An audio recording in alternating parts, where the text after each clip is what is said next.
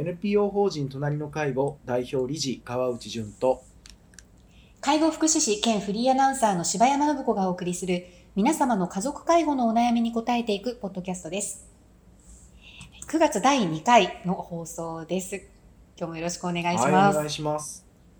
あの、まあ、9月入って、今年はちょっと、あの、夏がなんか短かったような、もうちょっと秋めいてますね。今8月末ですけれども、そうです。なってきたかなと、川内さんも、朝のジョギングああ、もはい。まあね。続けられてたんですよね。涼しい時間帯じゃなきゃ、まあ当然もう走れないわけですけど、まあでも、それが続けられたのは、まあ、なんとなくこう、夏のこの暑い時期も、こう、めげずに続けられたっていうのは、まあ、良かったなと思うこの夏の終わりでしょうか。これからは多少ね、走りやすくなるはい。んでしょうね。なるんだろうなと思いながら。はい。ええまあですか一番いい季節って秋とかいなんですか？そうですね、う？ん。私にとってはそうまあ、ですね、川内さんの場合はね、そうなんです花粉症があるから。そうなんで。すよ。花粉症があるので、うんもう秋が一番まあ走りやすいは走りやすいですけどまあでも、まあ、実は大量に汗を流しながら走るのも決して嫌いではないので、ええ それはそれでいいいいはいいんですけどうんそうですね。まあでも、まあ、だんだんこう、まあ、年を取ってきてっていうとちょっとこう あのきっとこれを聞いている方 聞いてる方がね、方およいおいっていう。うんまあね、まあいや、まだまだあなた、あんた、あんた若いでしょって言われたら、まあそうですねって気もするし、まあね、もっと若い方も聞いてるかもしれないですけど、うん。まあでも、うん、あの、いやーでもやっぱり20代の時とは違い、まあ当たり前ですけど、違いますよね。うん。昔のあの、ね、部活をやってて、えーそれこそ私がやってた時には、水は飲んじゃダメっていう時代だったので、えーはあその頃に比べたらあんだけねあの水を節制しながら走ってた時代からしたらまあえーやっぱり体が動きづらくなったというかあのうーんあー厳しいなって。成人式も2回あーもうすればそうですね。みたいなとこですもんね、去年。うーんとするとまあまうん。ああの無理をしないように本当にあの水分はしっかり摂取してえ安全に。ね。えもうあのもう無理してもいいことないですからね。はい、まあ、そんな感じです。まあだからそういう意味で言ううと、ほっとするというかあ無理せずうん。夏を乗り切ってこう運動ができたっていうことでほっとしてるっていうのは正直な感じでしょうか、はい、はい。そうですね。うん。あのね、もうコロナのこともずっと続いて、うん。まあ、緊急事態宣言がね、やっぱりこう、本当です首都ね圏中心に、まあ、12日でこれ解除になるのかどうなのかっていうところですけど、本当ですよ。ね、まだわかんないですから、うん。はい。まだわからないですからね。でもちょっとずつね、お散歩とかやっぱ外の空気楽しみたいなとは思いますよそうね。ですね。まあ私も、まあもう1年以上ですけどフェイスガードをして走っているので、走って、えーまああの当然いろんなあの情報がしっかり出回っていて今はまあ特に暑い時はそうですけど、あの2メートル以上人と離れてる場合は、うんうん。あのマスクをむしろ外して、はい。えーはい。えー熱中症に気をつけていきましょうっていう情報もしっかり出てはいるものの、うん。もうわ私の場合はうん。あの走っている中で、えーまあ、周りの人の目がまあ気になるっていうこともあったんですけど、うんうん。特にこうコロナがこう始まった時に、えーとフェイスガードを、まあ、しはい。しないとちょっとっていう時が、うん。まあまああったと思ありましうんですが。たよね。ええ。ええ。ーでも結局今なんでそれしてるかというとあれあれをすることによって結構負荷が増やせるんですよ。それさっきの話とちょっと違うような気がするんですけど、負荷が増やせると。だからどうしてもその朝の短い時間で結局朝5キロしか走れないので、うん。うんそれ以上長くいやいや5キロ走ると、うんうん当然日中の仕事に影響が出たりするもんですからだからこの決まった時間の中で一定の負荷をこうかけられるという意味でのフェイスガードだったりするので、うん。だからうん。あの私としてトはレーニングアイテムとそうですね。して今は、うん。はい。まあ使ってらっしゃるみたいな。なんか加圧トレーニングみたいなもんですかね。はい。なんかそんな風に活用しております。なるほど。はい。はい走ってる方も人それぞれそんあるんですね、いいろいろね。ろいろですね。はい。そのようですね。はい。はい。というところで、はいまあ、あの今回あのなんですけれども、えー朝日新聞の、えー朝日新聞の、えーデジタル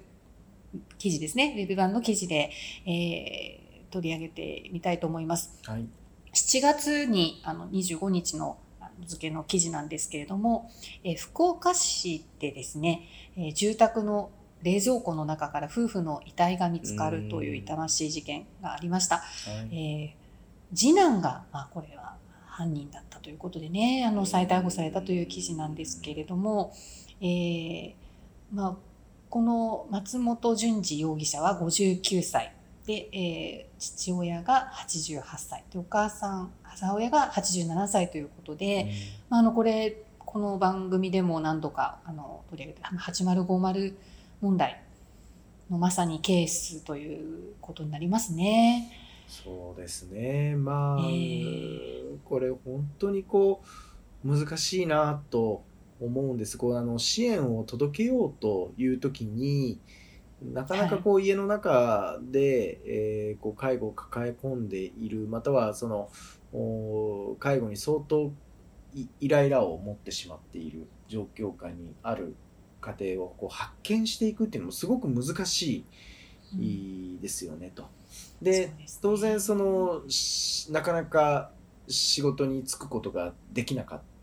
たりとかまああの社会との関係性をこう作っていくことが難しい状況にある方も、えーまあ一定数いらっしゃるわけででそういったあの子たちをですね親は、まあ、家庭の中でえー温かくこうサポートをしてしまいがちですと。でそれは子どもの年齢がたとええー30、40、50となろうとも親にとっては子供なので、えーはい当然こうサポートをしたくなるんですと。でもそうすれば余計にそのお子はまあもう子という状況とは言えないまでも、うん、あの社会との接点がどんどん失われていくという中で、えー親があーサポートしきれないないしは介護が必要になっていった時にままあいろんな事件が起きてしまうと。で私の相談の中でもうーん残念ながらそういったケースをですね抱えている、うーそうですね。自分のお子供が、えー障害を持っていてこの後どうしたらいいんだろうっていう相談が持ち込まれるケースもあれば、まあ、実は、あの自分の兄弟が、はい、えー実家に引きこもりをしていてで親に介護が必要になってきているんだけれども親はこの子を守るために自分が介護施設に入るわけにいかないんだとかあーまたはお母さんが自分の夫とお自分の子供2人を介護しているというような状況もありますと。でえこの時やっぱり大事なのはこの兄弟の役目ってとても大事だなと思うんですよね。家庭の中の情報をえーこう外に発信ができる。のはあのこの兄弟のとても大事なお役目で、えーぜひそこに徹していただきたいんだとお伝えするわけです。だから先ほどのそのお母さん、んが、えーお父さんの介護もやっているし、実は自分にとっては妹のお介護もやっているんですうんって言った時に、じゃあまあコロナで大変な時期ではあるけれども実家に頻繁に帰省してお母さんを助けてあげなきゃというう考え方になるのではなくて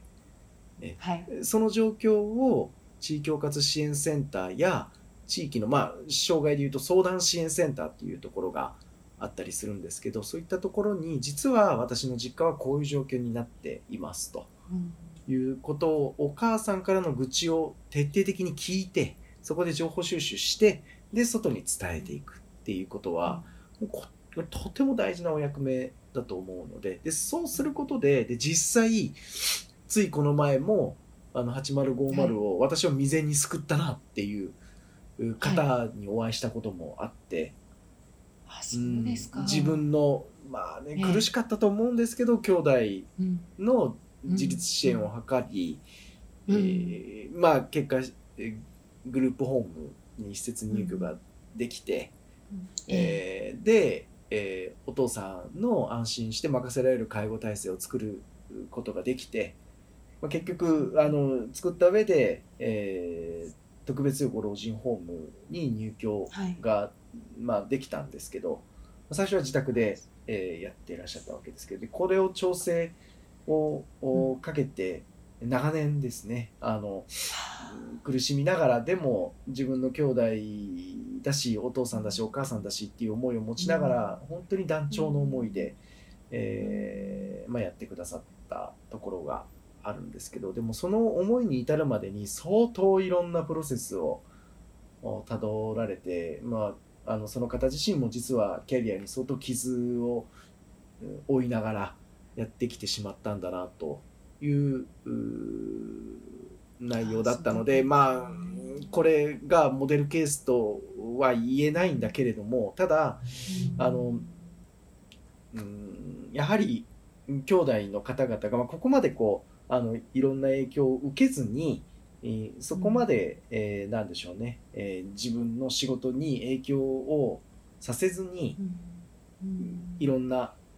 サポートを頼ることができるのでですね、うん。なんかこう実家のそういうことってう、ん。えー実家に引きこもりの兄弟がいて親が介護が必要になってるっぽいなとなった時のうんこの兄弟の思いって、まあ一旦父母にいろんなことを言ってみてもなかなか動きが取れなかった時になんか今度はパンドラの箱みたいになってですね。あのなんかそのいやー2つこう開けちゃい,、かんのではないだろうかと。で疎遠になってたりすることもあるんですけど、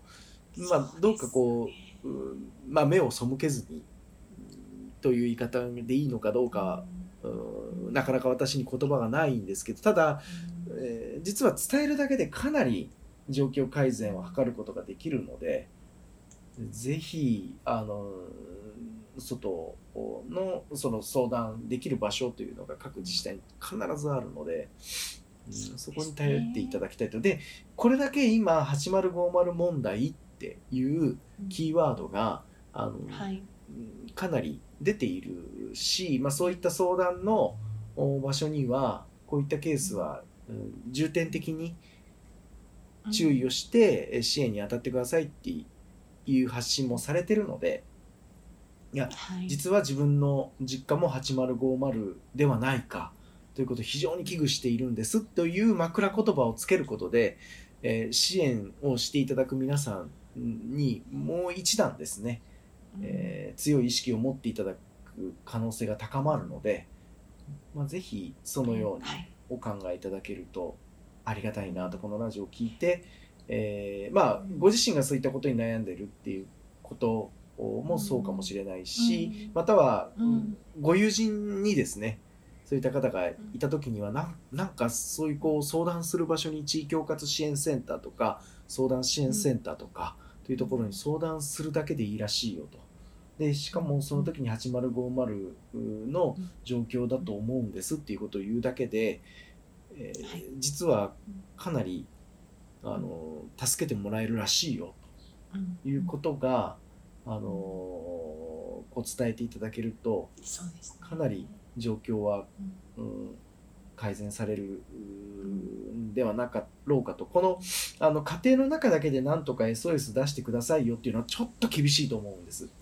正直言って。このニュースもそうですよね。このじゃあ、えー次男さんが、えー外を頼りましょう。ちょっと厳しいだろうなと。でしかも子供を頑張って、えー守ってきたお父さんお母さんに置かれてもちょっと厳しいでしょうねと。そうですよね。この、まあ、次男さんだとするとこの長男さんがもしそういった方法をご存知だったらもしかしたらこの事件防げた可能性があるかもしれないまあそれでも厳しかったかもしれないけどでもあの解決策があるんだと